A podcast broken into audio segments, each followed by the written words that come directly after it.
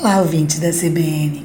Continuando o assunto ESG, vamos conversar hoje sobre o que uma empresa precisa para estar alinhada com os critérios de ESG. A Vânia Borghetti, aquela estudiosa brasileira que faz parte do comitê da ONU, explica que um relatório de sustentabilidade anteriormente era apresentado no modelo Relate ou Explique, ou seja, a empresa pode apresentar seu relatório e se não apresentar, pode relatar o que ela fez e o que ela não fez. No início, esse modelo foi ótimo para popularizar e disseminar a cultura de ESG, mas apresentou alguns problemas quando foi preciso dar continuidade e uniformidade aos trabalhos.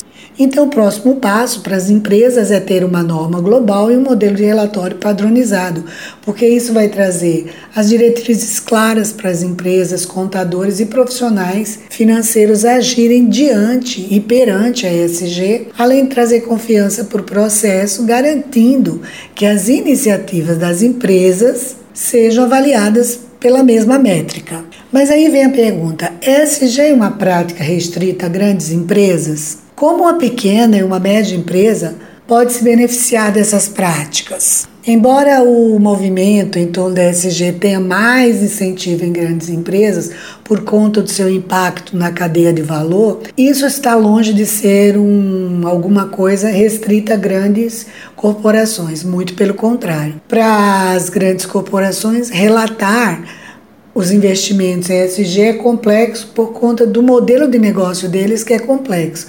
Em pequenas e médias empresas isso é mais simples, justamente por conta da simplicidade inerente à maturidade e ao modelo de negócio, como eu falei anteriormente. Nas grandes corporações é mais fácil evidenciar o valor que foi investido, mas é mais complexo de monitorar e relatar as iniciativas. Já nas empresas menores, temos o desafio inverso, que é mais fácil monitorar e relatar e é mais difícil conscientizar o empreendedor do valor prático de iniciativas de SG. Eu sou Ana Lúcia Garcia, consultora em gestão de pessoas e coaching. Um abraço a todos.